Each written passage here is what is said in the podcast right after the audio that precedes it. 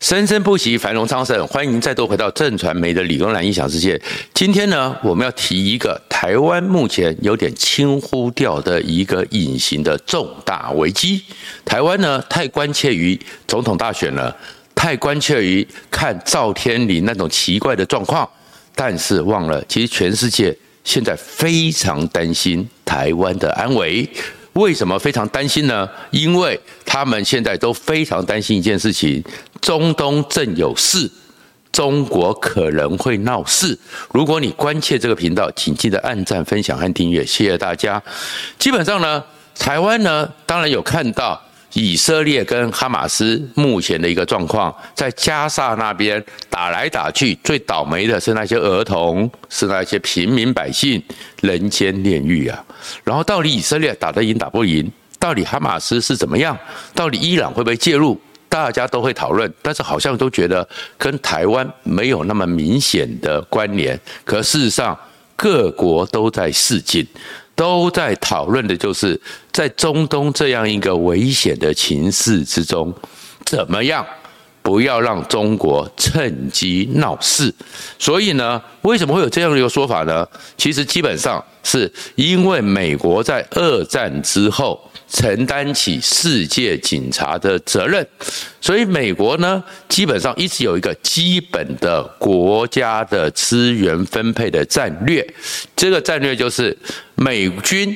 绝对要承担起世界秩序的责任的话，要保持着永远有能力同时启动一点五个战争的能力。一点五个战争，这个一。指的是像越战这种规模，然后剩下就是一些区域的怎样一个状况，美军要有这样一个能力。而事实上，一个国家承担一个战争是多累的一件事，承担一点五，你就知道那已经是美国能力的一个极限了。然后现在大家就看了。你美国有没有能力？因为如果中东出事，整个千年的恩怨被拉起来之后，变成是一个穆斯林跟天主教基督徒千年恩怨，以色列跟整个回教跟阿拉伯世界的一个冲突，把美国硬要拉进去的话。那这边会不会成为一个全面战争的状况？而这个全面战争加上乌克兰，乌克兰的一个情势，乌克兰其实美军没有参战，所以美军不能把乌克兰算成是美军的一个战场。可是因为在军援乌克兰，让乌克兰有足够的武器、民主弹药库。在这两年的乌克兰战争里面，其实也有点捉襟见肘了。所以此时此刻，那这个时候真的有点状况。中东的情势继续升高，美军把大军压进去，就算没开战，其实是不是美军有能力在同时处理台海，就变得是大家所关切的。所以你会看到的是《金融时报》、《华尔街日报》、《纽约时报》。都特别的有很多的专文评论，包含是 political 政治这样的一个比较，是纽约精英在看的一个纽约华府精英在看的，都提醒一件事情：真正有能力挑战全世界秩序，跟美国做全方位竞争的，不是俄罗斯，不是伊朗，不是北韩的金小胖。就是中国，所以其实台湾才是世界上三个火药库里面最危险的地方。他们提这个观点，说实话，其实并不新鲜，因为拜登的国情咨文、美国国防部五角大厦这两年的白皮书里面的国防报告都提同样的事情，只有中国才是长期的挑战。最严峻的挑战，因为只有中国是有能力在科技、在军事、在经济全方位的挑战美国，所以其实他们只是重新提醒。那为什么会做这个重新提醒呢？因为他们都很怕美国正在总统大选，华尔街。我们知道华尔街有很多是跟犹太人有密切关系，所以华尔街特别同情以色列。那特别同情以色列，在政治上，不管是民主党、共和党，华尔街都有绝对的影响力。很怕的是，美国在这样一个情况之下，把过多的资源投向了中东，就会给中国趁机在印太地区伸手伸脚。那中国有没有伸手伸脚呢？是有的。我们其实没有注意到的是，就在二十号的前后，结果呢，中国的海警船跟菲律宾租用的民船去补给仁爱礁那一艘船里面，竟然发生了碰撞。然后呢，山东舰又重新出海往南海过去，然后我们台湾呢就去经过台湾的一个海域往南海过去，那不是在耀武扬威了吗？所以美国雷根号急带着从釜山那边带着三艘神盾舰也穿越巴士海峡进到南海，也是在担心这件事情。然后中国呢？过去的时候，因为他们的海军成军之后，也没有经过真正的长征远打的实战，所以他们利用当年索马利亚海盗的这样一个情况，长期的是，不管是北部军区、东部战区或南部战区，这些舰队三艘一组，三艘一组都到亚丁湾去巡弋，然后现在呢，就把他们所谓的第四十四梯的这个军舰呢，转移到阿曼。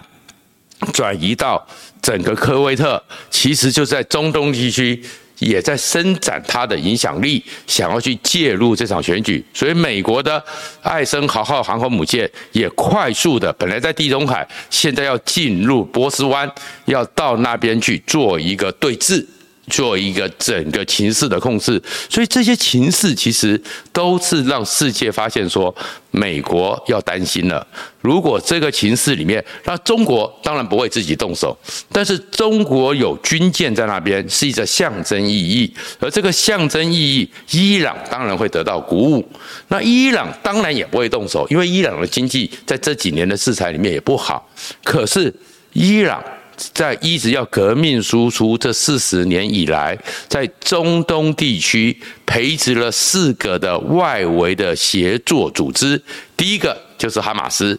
第二个呢就是黎巴嫩的真主党，再过来现在就是也门正在内战中的也门的他支持的反叛军。然后还有叙利亚的一些状况，然后这个时候，德黑兰在这个情势里面升起了黑旗，那其实是接伊朗并没有直接的想要说他会直接介入，但是叙利亚、伊拉克在也门那边，还有在整个真主党的地域里面，都发现了无人机巡弋飞弹攻击美军基地，攻击以色列。这就是基本上形势也想要把它拉高，而这样一个拉高的局面之下，那如果美军真的被卷进去，加上乌克兰战争还在僵持之下，一点五扣掉，就算他们没到一，台海这边。台湾是不是真的要注意了？所以其实各国在看中东战争的时候，他们脑袋里想的是中国会干什么？那中国会干什么？里面其实也让他们非常焦虑和紧张的是，因为中国真的是一个充满不确定的因素，而且越来越大，越来越大，大到什么程度呢？就是中国现在的内斗，中南海的情势。让很多人会想到一九三九史达林的大清洗，而这个史达林的大清洗，芬兰就曾经经历过一个苦难。一九三九年那一年呢？其实呢，当时的时候，列宁过世之后，史达林去争了这个位置。但事实上，跟史达林竞争的还有托洛斯基，所以要到托洛斯基。两个人在激烈的意识形态的斗争之后，托派垮了，史达林上来了。但是托洛斯基是比较有魅力的。比较像是继承列宁的人，而史达林是一个做实务出来的，是掌控党组织的人，比较不是在政治上那种革命的魁实马的魅力，所以呢，其实托派。势力很大，那史达林就开始要大清洗。清洗的时候，在政治上全面的清洗，在军事上，因为那个时候的参谋上将也是托派，从那个军方开始也全面的清洗。所以清洗到后来呢，整个苏联当时红军最上层几乎都被清空了，清掉的话只剩好像一两个上将，没有几个将军，然后上面的数百人只有兵没有将军，全部因为在斗争托派，一个大整数大清手要完毕了，所以那这个情况就让全世界看到习近平。也在大清洗，而这个清洗里面呢，看起来也是越杀越狠。最特别的就是他自己最亲信的一手提拔的火箭军，现在火箭军的司令李玉超前一阵子就下来了，现在就在查火箭军的前一个司令，再查火箭军的现任的副司令，然后呢，继续去查火箭军的五个参谋长，然后军备，然后战略支援司令部。通通在查，那所以习近平最精锐的部队，其实现在上层是虚浮的，然后最严重的就是李尚福。李尚福是中国建政以来最短命的国防部长，只有七个月。可事实上这七个月里面要扣掉两个月，他失踪，所以李尚福被拔关了，直接被拔掉，没有任何理由。而更特殊的是。没有宣布继任人选，所以其实中国现在军方的状况就跟一九三九年的史达林红军一样，上面是在战乱的。可上面正在乱的时候，不是代表说他们不会打仗哦。很多台湾的一些人就说啊，那现在他们就不会打台湾了。错了，史达林这种共产国家、独权国家最容易的方法就是透过战争，强烈的，因为战争之下，军令系统之下。强烈的巩固权力，所以当时的时候，日本呢就认为那时候日本正在扩张，那时候日本是军国主义的时代。一九三九的时候，日本呢就趁机在整个西伯利亚那边往蒙古那边去打门洛坎战役。你认为说，哎，这个时候的苏联是不堪打的，日本就要去扩张，从台湾不从当时中国东北之后，到了热河蒙古战场之后，想要继续扩张，所以日本就出兵打了门洛坎。那确实。当时的史达林的军队是很惨的，刚开始面对日本的时候，几乎是溃不成军。最后是他们一个传奇的将军朱可夫过去稳住了阵脚，军队坦克大量的运过去，守住了我们门洛坎。然后这个时候人家讲说，那你整个苏联是这个状况之下，连唯一能打仗的朱可夫都在东边了，应该不会打仗了。错了，因为他的军心更浮动，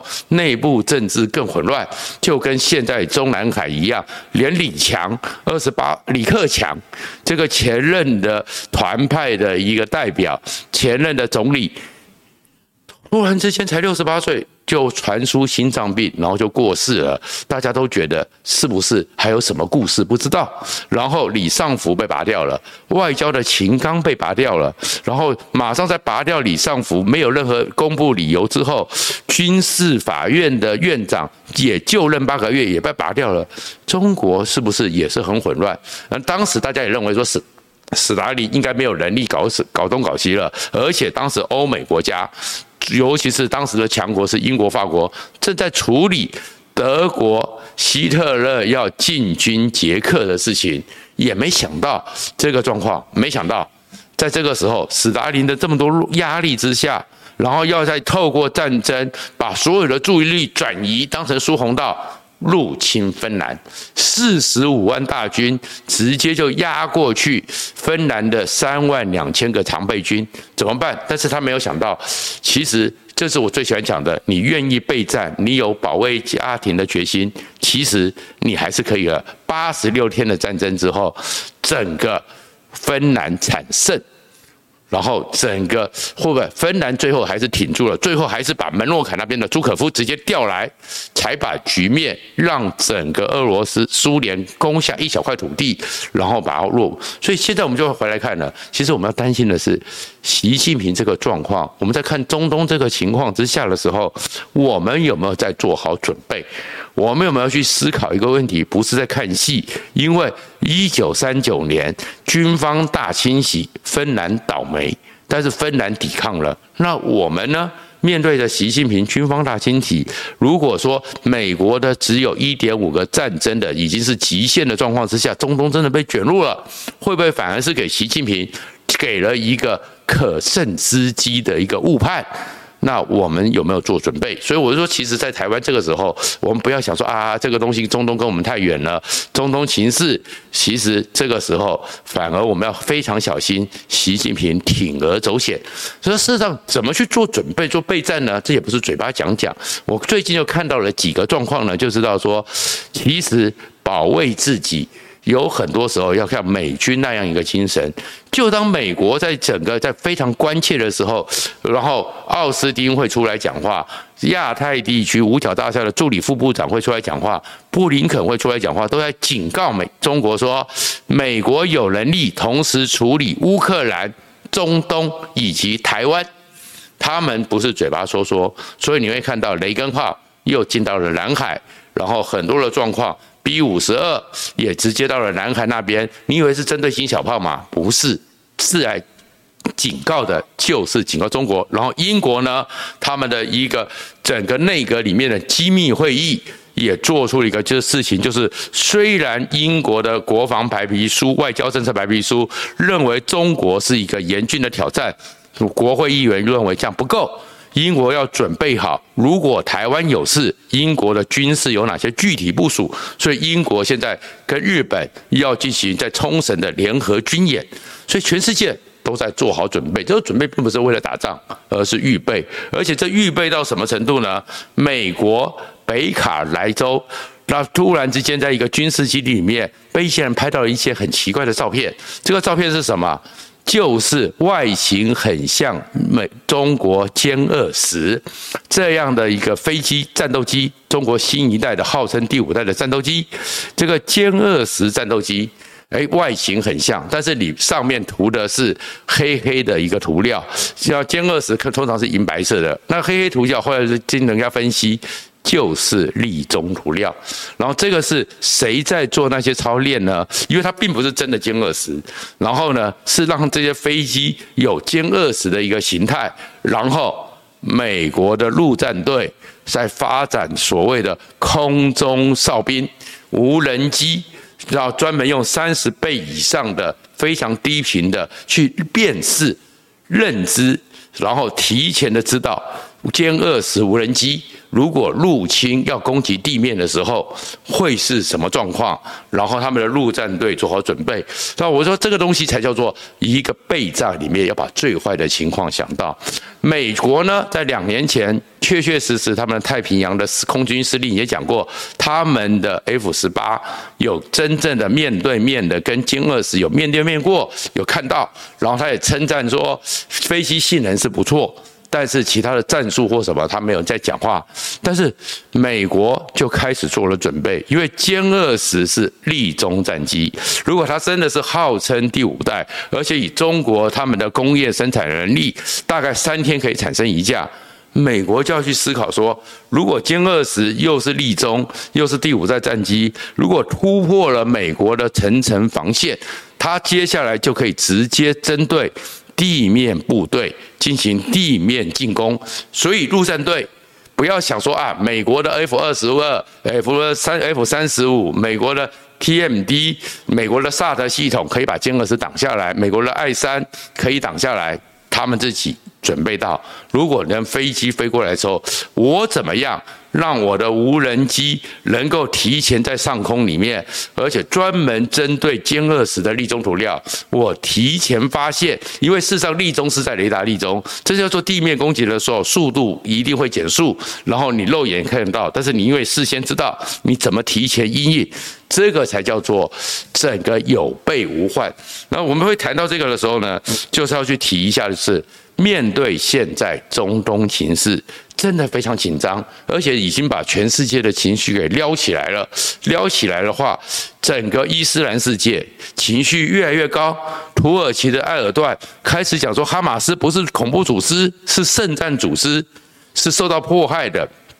然后呢，整个美国那边呢，有精英大学，因为他们的金主比较偏向华尔街，开始针对，因为他们有大学生去声援了。哈巴勒斯坦人在加沙地区受到那种非人的待遇，结果会被美国的金主说要撤掉所谓的他们对这个学校的捐助，或者是有大学的学生上街去抗议以色列，结果被美国金主华尔街要求交出学生的名单，以后华尔街永不录用，精英企业永不录用，冲突正在起来。那冲突正在起来，我们当时看啊，这是千年恩怨，打了几十年，可是。中间的过程之中，我们千万要担心的是，